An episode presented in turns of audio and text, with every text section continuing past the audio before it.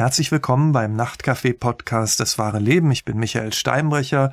Es geht heute um das Auf und Ab des Lebens, um Krisen, die Suche nach dem Sinn im Beruf und privat, um Themen also, die uns ja fast alle angehen. Und wir werden sehen, welche unterschiedlichen Wege unser Gast immer wieder eingeschlagen hat. Erstmal herzlich willkommen, Sandra Muth, hier bei ja. uns. Ja, ich begrüße Sie. Hallo, wir sitzen uns ja jetzt nicht gegenüber, ähm, aber ich freue mich sehr, dass ich Sie heute kennenlernen kann.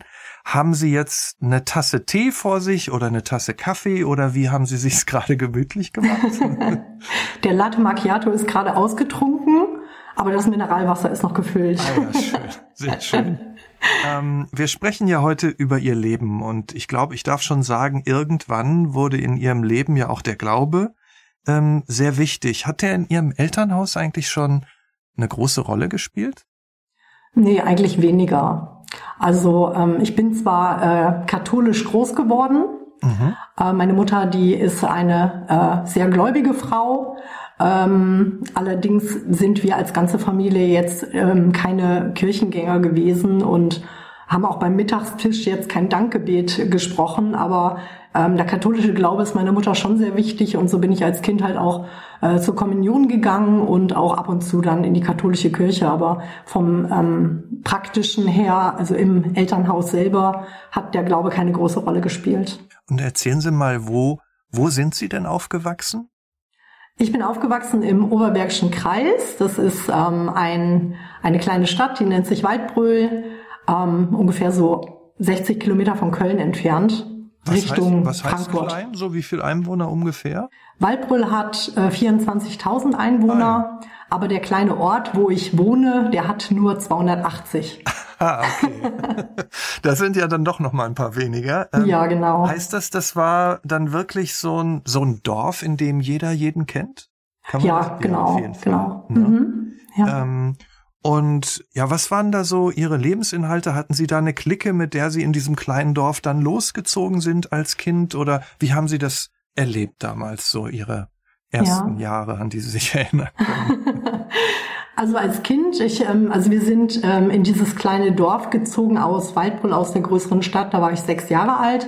Und dann bin ich ähm, hier auf dem Dorf groß geworden. Meine Großeltern hatten hier einen Bauernhof und die ähm, früher war es halt dann noch so, dass wir wirklich auch viel draußen waren. Wir haben unheimlich viel in der Natur gespielt, ähm, auf den Bauernhöfen äh, sind im Teich schwimmen gewesen und früher ähm, im Winter äh, Schlittschuh laufen, haben im äh, Wald Buden gebaut. Also das war wirklich eine sehr, sehr schöne Kindheit, die ich erlebt habe, wo ich ähm, unheimlich viel in der, in der Natur unterwegs war. Und, und wie eng war so Ihr Kontakt zu Ihren Eltern äh, dann auch, als Sie Jugendliche wurden und ein bisschen älter geworden sind? Mhm.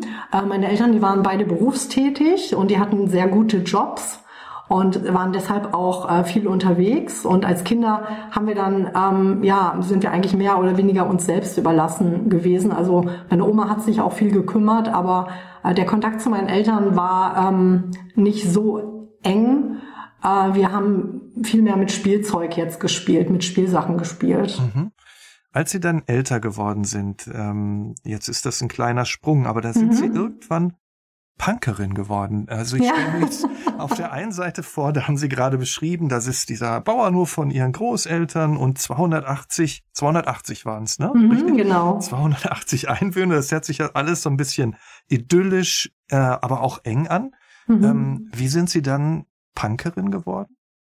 Ja, ich habe irgendwann im Teenageralter, also eigentlich fing es mit zwölf an, äh, ja, da habe ich irgendwann so einfach mit der Dorfjugend die ersten Zigaretten geraucht und mit 14 äh, kamen dann auch die ersten Joints dazu. Gerade hier auf dem Land war das dann so was ganz Neues, so was ganz Tolles.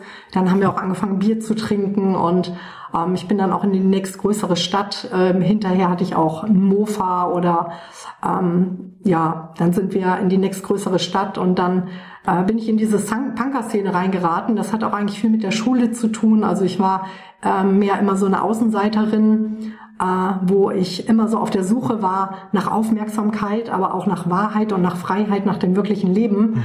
Und ähm, habe mich in meiner Familie so ein bisschen als schwarzes Schaf gefühlt und habe auch ziemlich viel rebelliert irgendwo so gegen die ganze Gesellschaft und ja, bin dann in dieser Punker-Szene gelandet. Warum denn schwarzes Schaf? Ähm, ja, weil ich eigentlich immer so äh, alles das gemacht habe, was man nicht machen soll.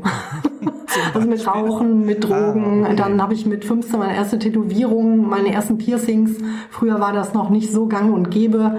Da wurde das noch sehr verurteilt. Heute ist es ja sehr anerkannt. Aber früher war das einfach alles noch nicht so. Mhm.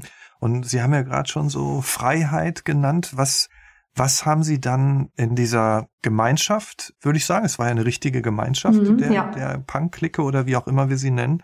Was mhm. haben Sie da gefunden für sich dann? Also ich bin einfach so angenommen worden, wie ich war. Ich musste mich nicht verstellen und ich konnte einfach sein. Und das habe ich als mhm. unheimliche Freiheit und als ähm, Leben empfunden. Auch so eine Art Familie? Ähm, ja, schon. Ja, mhm. doch, kann man so sagen. Und, und damit man sich das so vorstellen kann, ähm, also ich habe früher die Musik sehr gerne gehört, aber ich war nie in der Punk-Clique, muss ich sagen. Ähm, hab, was ich aber immer so wahrgenommen habe, auch von Freunden, die ähm, mal Punker waren, man hat da ja meist so seinen Treffpunkt, äh, von dem aus man dann alles macht. Hatten Sie das dann auch dort in der Stadt oder wo, wo haben Sie sich getroffen? Was haben Sie gemacht damals? Ja, wir haben auf der Straße uns getroffen und meistens auf so einer Bank mitten in der Stadt. Und das war natürlich dann auch irgendwie so ein Hingucker für viele, ne? Also wo wir das auch so gelebt haben, dass man halt abgelehnt wurde. Wir ja. fanden das toll. Also die, die ich kenne, für die war eben auch wichtig zu sagen, ich mache mich jetzt frei von euren Erwartungen, das ist mir doch egal, was genau. ihr von mir haltet. Das war schon auch ihr Ding. Das meinten sie auch so mit Freiheit, ne? Einfach ja. sie sein zu können. Mhm, ne? Genau. Wie, wie haben sie denn damals ausgesehen? Ähm, also ich habe Naturlocken.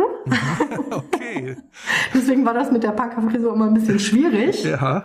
Aber ich habe die Seiten abrasiert und ähm, habe auch zwischendurch, das war auch eine ganz witzige Geschichte, ich habe irgendwann versucht, meine Haare mal glatt zu bügeln. Äh, früher gab es ja noch keine Kreppeisen oder okay. Glätteisen. Wie haben Sie es dann versucht? Ich habe dann so ein Trockentuch genommen und habe das Trockentuch auf Bügelbrett gelegt, meine Haare oben drauf und dann Haarspray, noch ein Trockentuch und dann mit Bügeleisen oben drüber. Und erfolgreich? Oder? Doch, sehr erfolgreich bis zum nächsten Regen.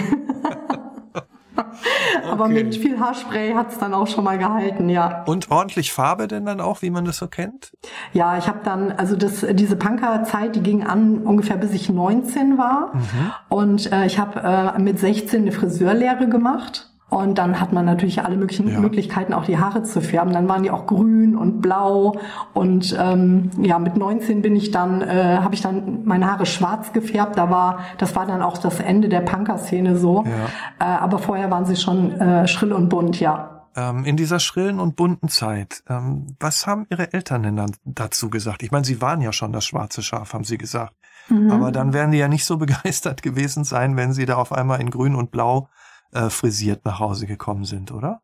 Nee, überhaupt nicht. Also ähm, meine Mutter fand das ganz schlimm und äh, mein Vater, der hat immer irgendwie versucht, mich so anzunehmen, äh, wie ich bin. Mhm. Aber äh, als ich dann mit der Tätowierung und so nach Hause kam, das fand er auch nicht gut. Also da habe ich dann schon auch ganz schön Ärger bekommen. Hatten Ihre Eltern Sie so ein bisschen verloren in der Zeit? Kann man das sagen?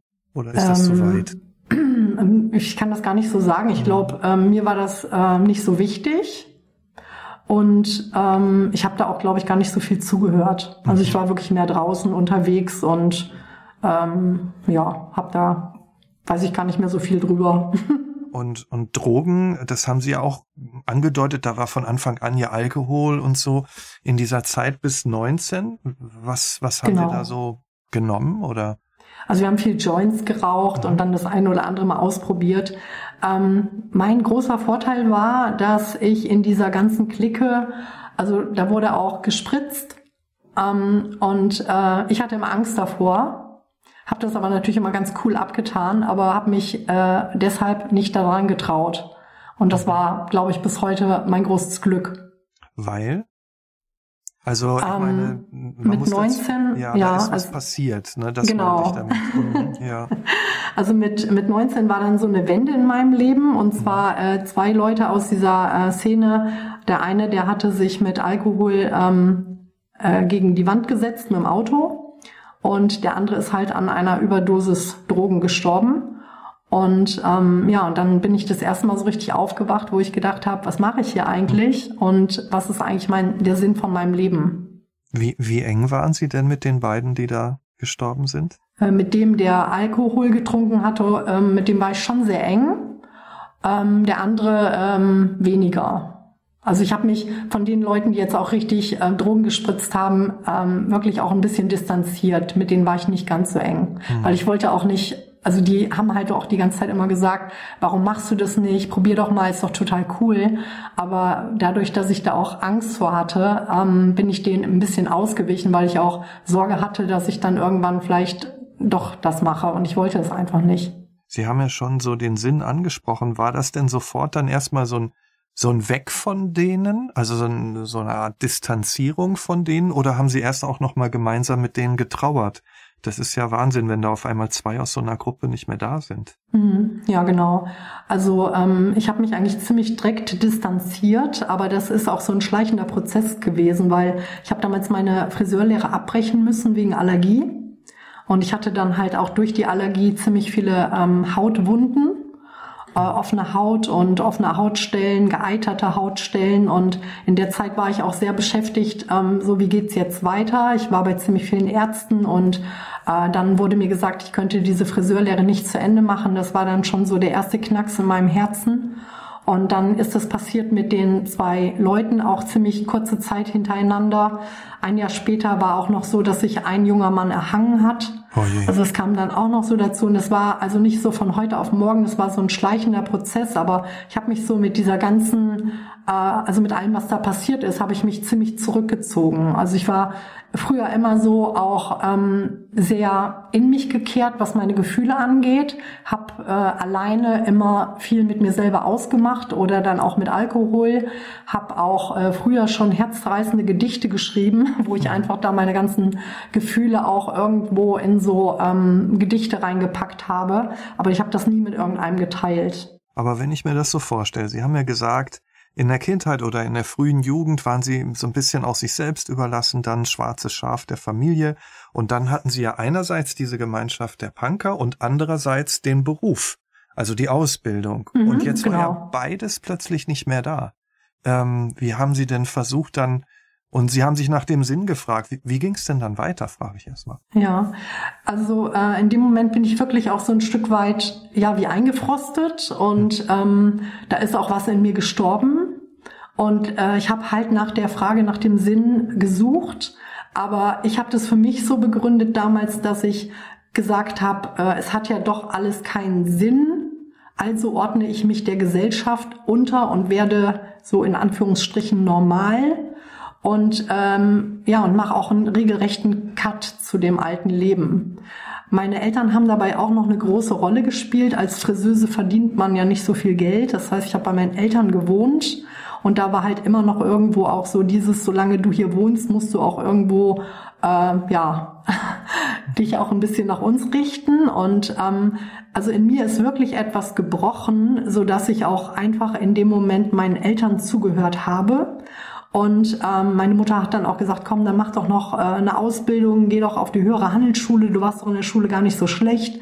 Und dann kannst du auch was Vernünftiges lernen, dann kannst du auch was mehr Geld verdienen. Und äh, du kannst hier wohnen bleiben, du brauchst auch keinen Unterhalt bezahlen, wir finanzieren dich in der Zeit, wo du zur Schule gehst ja, und dann habe ich das alles auch so angenommen, aber auch mehr aus diesem Grund, dass ich gar nicht wusste, was ich mit meinem Leben anfangen sollte. Und dann habe ich so einen Cut gemacht, habe wirklich auch dieses ganze Punkerleben an den Nagel gehangen, habe äh, mich auch äußerlich komplett verändert. Schwarze Haare? Mhm. Genau, schwarze Haare, aber dann auch vernünftige Klamotten mhm. und ähm, bin dann auf die höhere Handelsschule gegangen. Also der Prozess war während der höheren Handelsschule, wo ich so aus diesem Punker zu dem Normalen übergegangen bin. Und ähm, ja, und wo ich dann einfach äh, dadurch ein bisschen normaler geworden bin. Selbst wenn wir jetzt nicht vom Sinn gleich reden, aber was waren dann in der Zeit Ihre Ziele? Also ich glaube, mein neues Ziel äh, hatte ich noch gar nicht so richtig auf dem Schirm, mhm. aber ich habe ein Stück weit einfach so dieses, ähm, ja, äh, diese Leistung, diese Arbeit, dieses Geld verdienen, glaube ich, angenommen. Dass ich gedacht habe, okay, so jetzt ist mein nächstes Ziel erstmal die Schule zu beenden, eine Ausbildung zu machen und Geld zu verdienen. Als was haben Sie dann alles gearbeitet? Mm, also ich habe erstmal eine Ausbildung gemacht als Groß- und Außenhandelskauffrau mhm. und das war in einem Baustoffhandel und äh, da habe ich in der Fliesenabteilung gearbeitet Und das hat mir auch sehr viel Spaß gemacht. Also das war nicht so nur Büro, sondern ähm, da hatte ich halt auch viel mit, ähm, mit Kunden zu tun, also wo ich Fliesen verkauft habe und ähm, auch geplant habe. Und das hat, hat mir sehr viel Spaß gemacht. Mhm. Und äh, was hatten Sie noch gefragt? Ja, und was Sie, was Sie sonst noch gemacht haben. Also einerseits Fliesen und ähm, Sie haben sich dann irgendwann ja auch selbstständig gemacht. Ach so, genau. Erstmal kamen noch die ganzen Kneipenjobs dazwischen. Ja. Also ich habe dann die, die Lehre gemacht zur großen Außenhandelskauffrau, ähm, bin dann auch in der Baubranche geblieben, habe dann Fliesen verkauft, Sanitär, äh, irgendwann hin zu Badezimmern eingerichtet und ähm, bin nebenbei aber immer noch Kellnern gegangen und habe das immer so ein bisschen verbunden, das Privatleben mit der Arbeit. Und ähm, ja, war, mir war wirklich wichtig, äh, Anerkennung zu bekommen, Geld zu verdienen. Und ich habe immer den Eindruck gehabt, wenn ich viel leiste, dann ähm, bekomme ich auch viel Anerkennung. Und war das so? Ähm, ja, das war schon so. Also mir hat die Arbeit Spaß gemacht und ähm, ich war auch immer sehr menschenbezogen, auch äh, in der Kneipe. Also mhm. ich habe mich äh, mit den Menschen immer gerne unterhalten und äh, irgendwie waren mir auch die Herzen immer wichtig.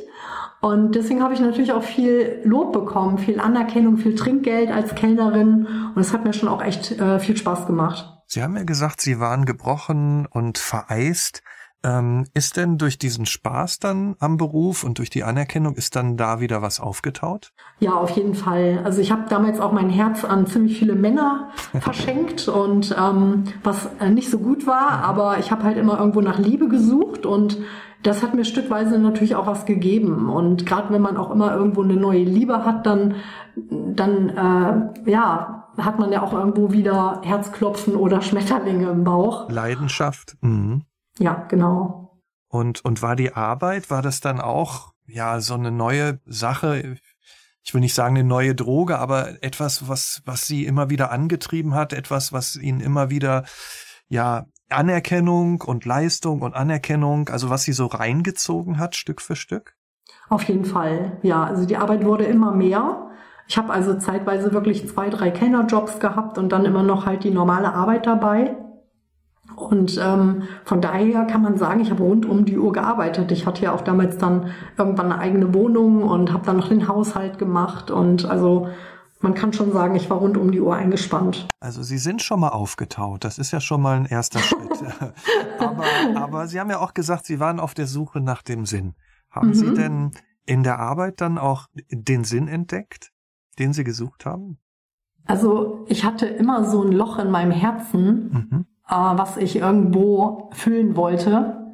Und ich habe es dann versucht mit, also am Anfang waren es ja Zigaretten, Drogen, Alkohol, dann kam die Arbeit mit dazu und die Männergeschichten. Ich habe auch sehr viel im Esoterischen gesucht. Also ich habe äh, unheimlich viel auch mit mit äh, Wahrsagerei gemacht und ähm, und Esoterik, äh, diese ganzen Sachen, Zukunftssuche.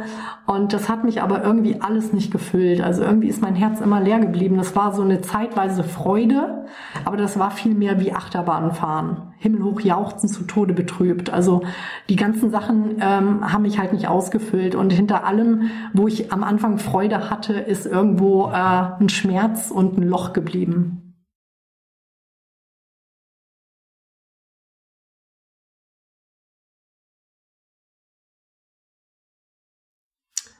Ja, auf jeden Fall, auf jeden Fall. Also ich habe schon auch äh, krasse Sachen gemacht, wo ich auch gedacht habe, oi, also da bin ich auch echt bewahrt worden. Zum Beispiel? Zum Beispiel, dass ich ähm, Liebeskummer hatte und dann habe ich äh, abends eine Flasche Whisky alleine getrunken und habe dann nach der Flasche Whisky gemeint, ich müsste unbedingt eine Aussprache mit dem jungen Mann haben und habe mich ins Auto gesetzt und bin dahin gefahren und es hat natürlich nicht funktioniert. Und äh, dazu kam dann natürlich dann auch noch, dass man, dass das Herz so gebrochen ist und man viel weint. Und in diesem Zustand bin ich dann wieder nach Hause gefahren und bin dann unterwegs von der Polizei angehalten worden. Und habe unheimliches Glück gehabt, weil äh, die haben das nicht gecheckt. Also die haben zwar meine Tränen gesehen und ich habe denen auch und ja, ja und ich habe hab denen auch gesagt, dass ich irgendwie gerade echt äh, einen Trauerfall hatte und mhm.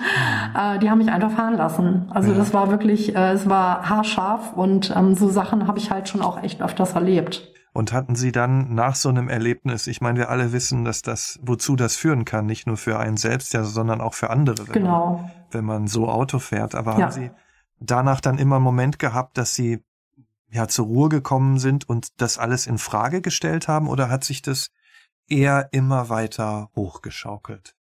Also es hat sich äh, nee, also immer weiter hochgeschaukelt kann ich nicht sagen. Mhm. Es gab ähm, Zeiten, da war es sehr extrem und dann war es auch wieder eine Zeit lang gut, aber mhm. es war nie durchgehend gut. Sie haben sich dann 2008 auch mal auf einer Brücke wiedergefunden. Erzählen Sie mal, was war denn los an dem Tag? Mhm, genau. Ich würde ganz gerne noch ganz kurz vorher sagen, ich ja. bin ja dann ähm, 2003 arbeitslos geworden und habe mich 2004 selbstständig gemacht. Mhm. Das kam halt noch dabei. Also ich habe äh, und dann kam auch mal noch mal so eine Wende, wo man so, wo ich so gemerkt habe, jetzt habe ich mich selbstständig gemacht. Das war halt so ein Badezimmer-Einrichtungsstudio und ähm, und jetzt muss ich mich irgendwie noch mal wieder zusammenreißen. Mhm. Also das kam irgendwie noch so dabei. Genau, und dann ähm, habe ich äh, insgesamt bis 2008 selbstständig gearbeitet. Es war auch sehr erfolgreich. Also ich habe mit einer Kollegin zusammen ein Badezimmerstudio gehabt und wir haben äh, schlüsselfertige Badezimmer eingerichtet.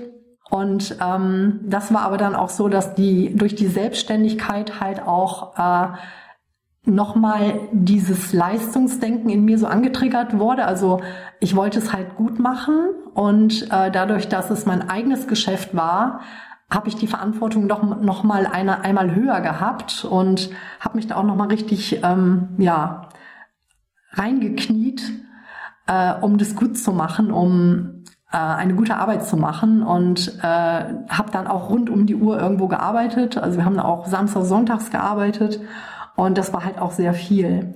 Und 2008 war dann die, der Moment, wo ich einfach gemerkt habe, ich bin wirklich sehr erschöpft. Also ich habe es einfach nicht mehr hingekriegt.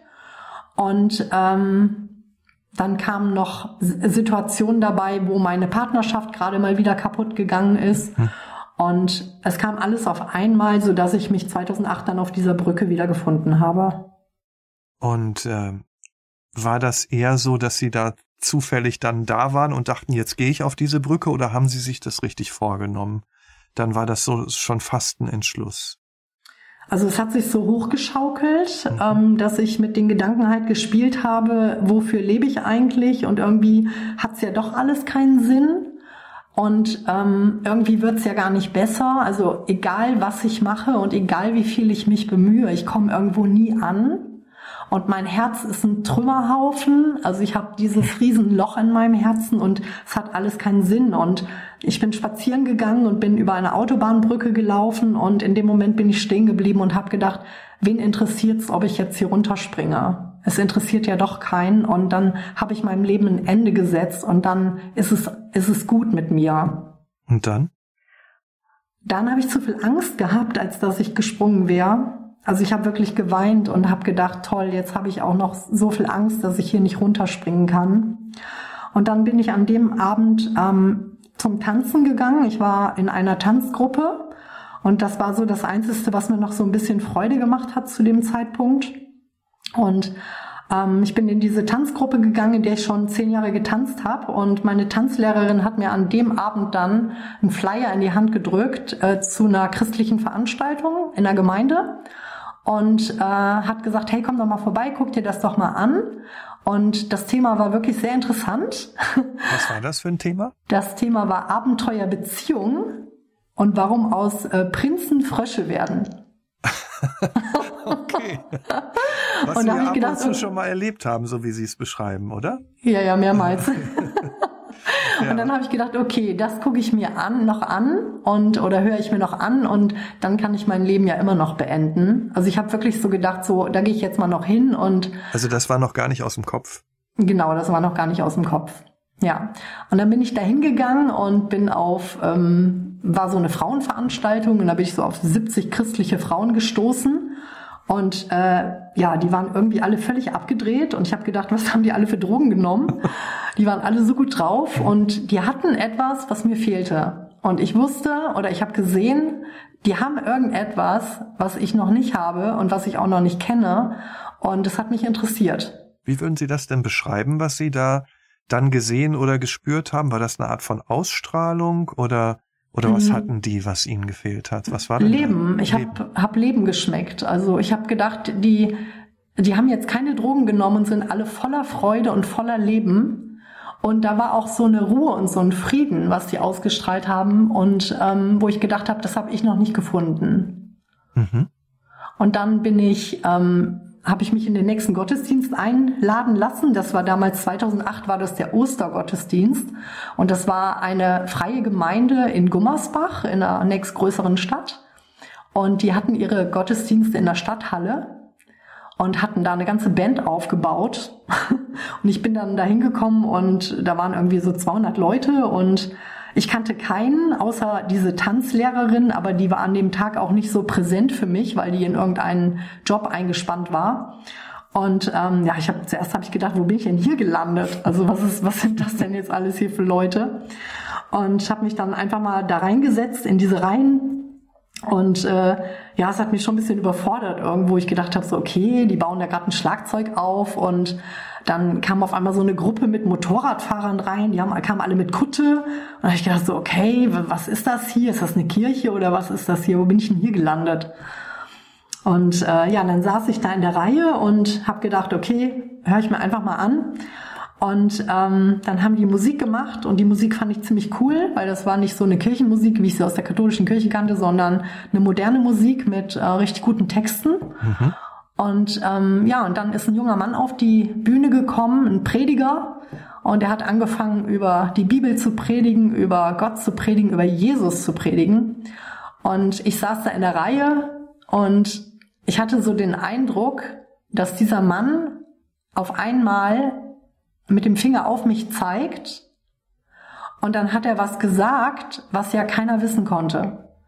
Und er sagte, und du hast ein Loch in deinem Herzen hm. und der Einzige, der das Loch füllen kann, ist Jesus Christus. Und in dem Moment bin ich wie so, hatte ich wie so eine Schockstarre, weil ich gedacht habe, woher weiß der von meinem Leben? Und ich wusste, es kann dem gar keiner erzählt haben, weil das keiner wusste. Und in dem Moment kamen dann so Gedanken wie, okay, wenn derjenige, der mein Loch füllen kann, Jesus ist, dann, dann muss ich dem begegnen, dann muss ich den jetzt haben. und ich habe das nur so gedacht. Und in dem Moment, wo ich das gedacht habe, da kam wie so ein Stöpsel in dieses Loch im Herzen. Ich habe das richtig gespürt, als wenn jemand dieses Loch zumacht. Und mein ganzes Herz hat sich gefüllt mit einer Liebe, die ich noch nie in meinem Leben erlebt habe. Das war so übernatürlich und es hat mich so berührt. Also ich habe selbst als ich verliebt war, noch nie so eine Liebe gespürt. Und das hat mich total erfüllt und ich habe in dem Moment vor Freude nur noch geweint. Also das war ein Schmerz, war auch eine Freude. Und ich wusste in dem Moment, jetzt bin ich angekommen in meinem Leben. Uh, also so wie Sie das beschreiben, man merkt ja immer noch, ähm, wie tief Sie dieses Erlebnis ähm, ja ergriffen hat und wie tief es auch gegangen ist. Mhm. Ähm, wenn ich mir das jetzt so vorstelle, Sie haben dieses Erlebnis und auf einmal fällt dieses Wort Loch im Herz und Sie wissen jetzt plötzlich, wie Sie es füllen. Was heißt das denn dann für Ihr alltägliches Leben? Also irgendwann gehen Sie da ja wieder raus und müssen ja entscheiden, so und was mache ich denn jetzt? Ähm, genau, ja. Und, und was haben Sie dann gemacht? Also ähm, ich bin dann erstmal aus dieser Stadthalle wieder raus, habe mich natürlich dann auch mit vielen Menschen irgendwie unterhalten und das war dann auch so ein Prozess. Also das Erste, was ich gemacht habe, ist mir eine Bibel gekauft. Ich habe wirklich nachgelesen, wer ist überhaupt Jesus und damals aus der katholischen Kirche, da habe ich immer gedacht, naja, es ist ein Kind in der Krippe, aber jetzt wirklich die Bibel zu lesen und sich mal schlau zu machen drüber, wer ist eigentlich Jesus? Und ich habe mich dann ziemlich viel zurückgezogen, habe ziemlich viel Bibel gelesen und äh, habe mich aber auch mit Gemeinden äh, unterhalten, bin zum Beispiel noch mal in die katholische Kirche gegangen, in die evangelische, habe mir die Freikirchen angeguckt, habe gedacht, wieso gibt es so viele Unterschiede, habe gleichzeitig noch äh, meine Selbstständigkeit weitergemacht und ähm, ja, bin anderthalb Jahre später irgendwann im völligen Burnout gelandet und ähm, bin absolut zusammengebrochen, weil ich einfach so viel in meinem Leben hatte und äh, irgendwo auch noch nicht durchgeheilt war von meinem Herzen her, dass ich es einfach nicht mehr gepackt habe. Haben Sie denn auch mal gezweifelt? Also ob der Glaube Ihnen vielleicht im Leben doch nicht so hilft, wie Sie sich erhofft haben? Genau in dem Moment, also als ich im Burnout gelandet bin, da habe ich natürlich noch mal alles in Frage gestellt. Das war anderthalb Jahre später, also von diesem Ereignis, wo ich eben erzählt habe im Gottesdienst.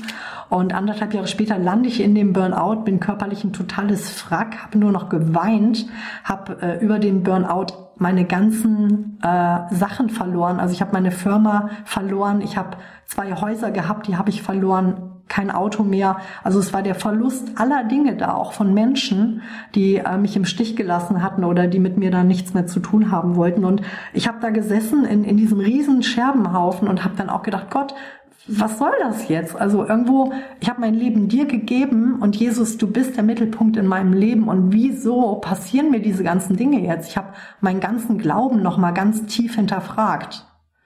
Aber das, was dann passiert ist, das ist etwas, ähm, was mich bis heute auch nochmal geprägt hat. Also ich bin ziemlich viel in die Einsamkeit gegangen und habe wirklich Gott gesucht. Ich habe mit ihm geredet. Ich habe gesagt, Gott, gib mir eine Antwort auf das Ganze. Wo bist du? Warum passiert das Ganze? Und irgendwann hatte ich den Eindruck, ähm, Gott spricht zu meinem Herzen. Und das waren wie so Gedanken, die auf einmal in mein Herz kommen, wo ich gemerkt habe, die waren so voller Liebe und so tief, dass ich mir das nicht hab selber ausgedacht.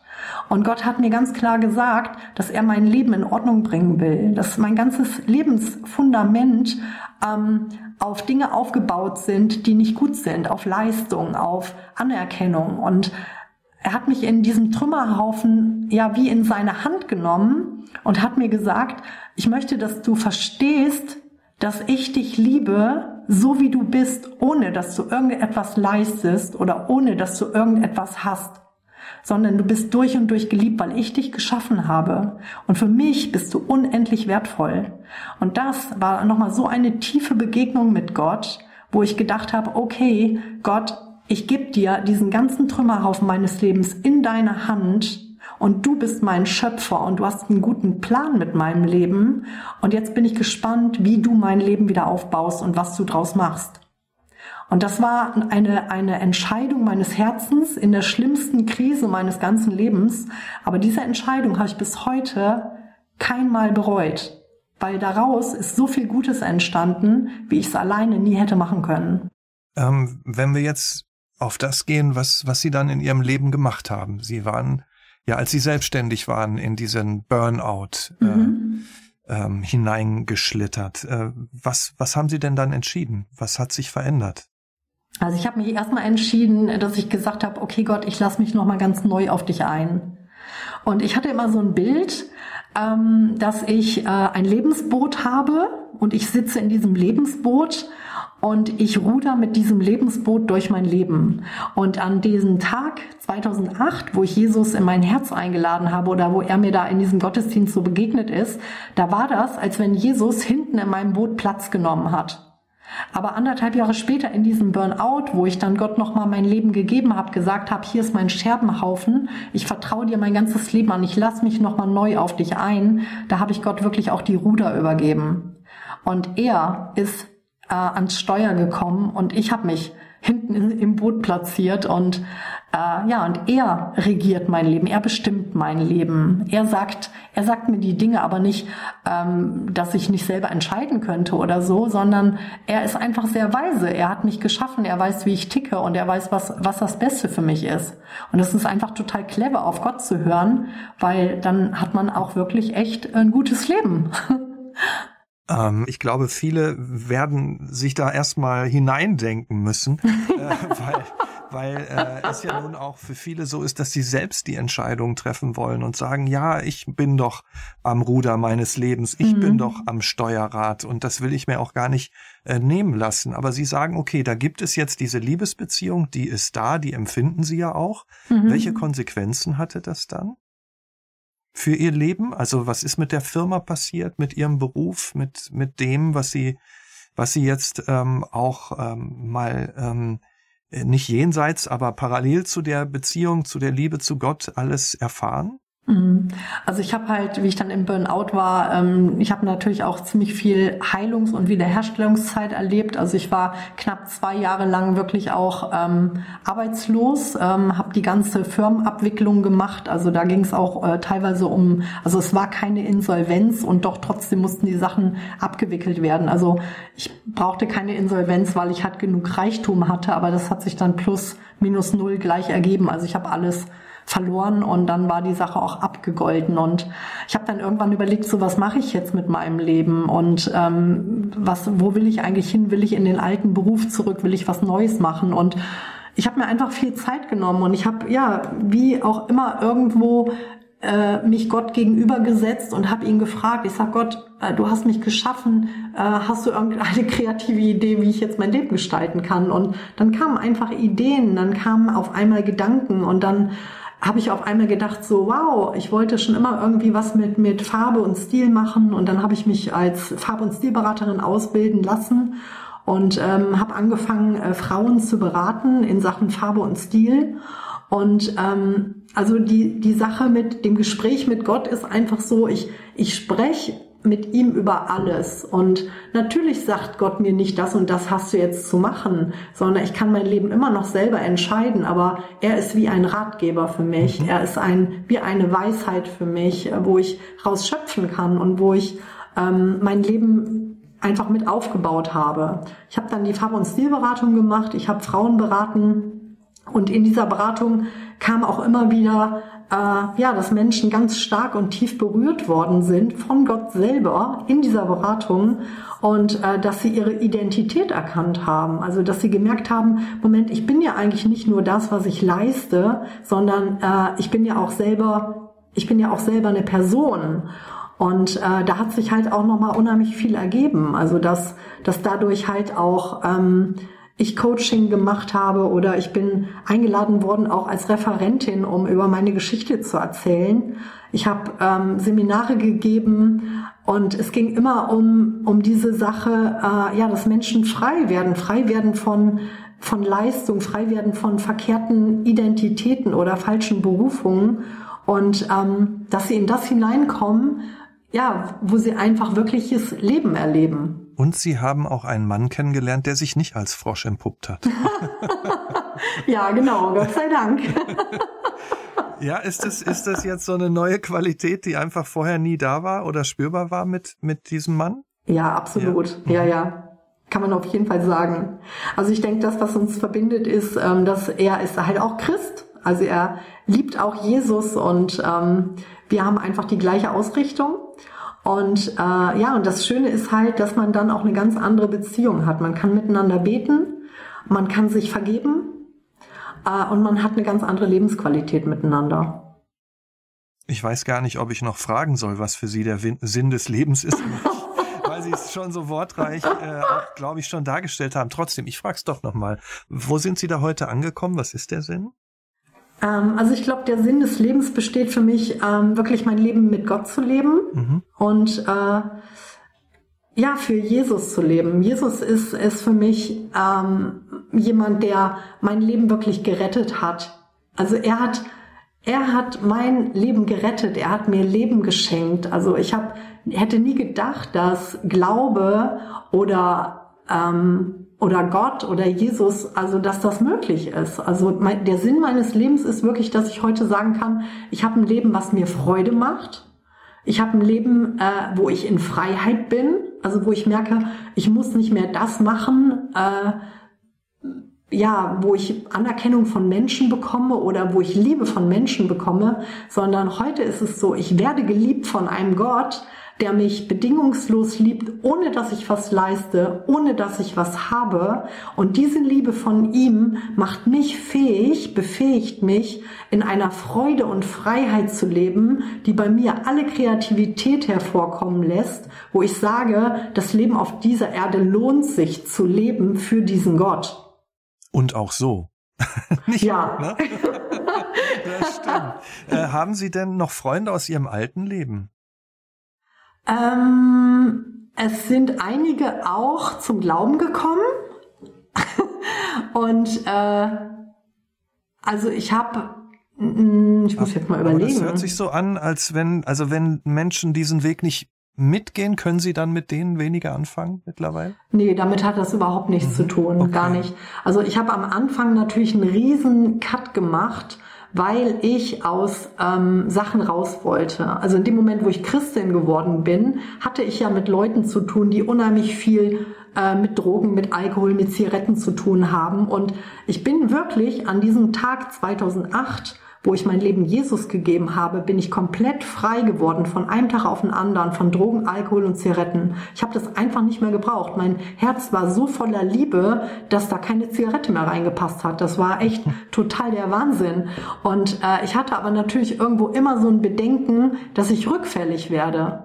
Weil äh, das, das war so frisch alles und viele haben mir das auch abgesprochen. Also, dass ich anderen natürlich erzählt habe, was mir passiert ist und die haben alle gedacht, die hat sie nicht mehr alle. Die dachten dann so, erst war es Punk, dann war es der Beruf, jetzt ist es der Glaube. Also genau. es ist einfach eine neue Form von Sucht genau. in Anführungsstrichen. Mhm. Genau, und so musste ich natürlich auch in den ersten Jahren erstmal irgendwo da reinwachsen in das, was ich wirklich leben will. Also ich war noch nicht stark genug, um wirklich auch ähm, da drin zu stehen. Ich hatte immer noch Ängste, dass ich rückfällig werde, dass ich doch irgendwann wieder rauche oder doch irgendwann wieder trinke oder mich irgendwann wieder auf diese Männer einlasse. Mhm. Und deshalb habe ich mich natürlich auch viel von Menschen distanziert und habe erstmal wirklich äh, mein eigenes Leben aufgebaut. Und als ich dann wirklich äh, in diesem Leben stark geworden bin, also da kam ja auch der Burnout noch dazu, aber ich bin ja dann irgendwann auch stark geworden in diesem Leben, dass ich heute wirklich also heute ist mir das total egal, was die Leute über mich denken, wenn ich sage, hey, ich, ich liebe Jesus, ja, und er hat mein Leben verändert und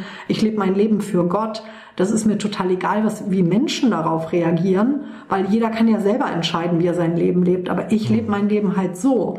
Aber das, äh, dieses ähm, ähm, hat halt Menschen auch ähm, dazu geführt, dass, dass die halt mit mir nichts mehr zu tun haben wollten. Ne? Also es geht nicht immer darum, dass ich mit denen nichts zu tun haben will, sondern die haben das einfach, also das hat einfach auch nicht mehr zusammengepasst irgendwo. Ja. Ne? Ja. Also wenn, wenn die jetzt zum Beispiel in die Disco wollen und rauchen wollen und ich sage, nee, ich will aber jetzt gerade nicht in die Disco und rauchen, ich möchte lieber draußen eine Party machen und, ähm, und Gott anbeten. das ist halt ein Unterschied. Das sind ne? zwei also, Welten, das stimmt. Ja. Also das heißt, Punkmusik hören Sie auch nicht mehr?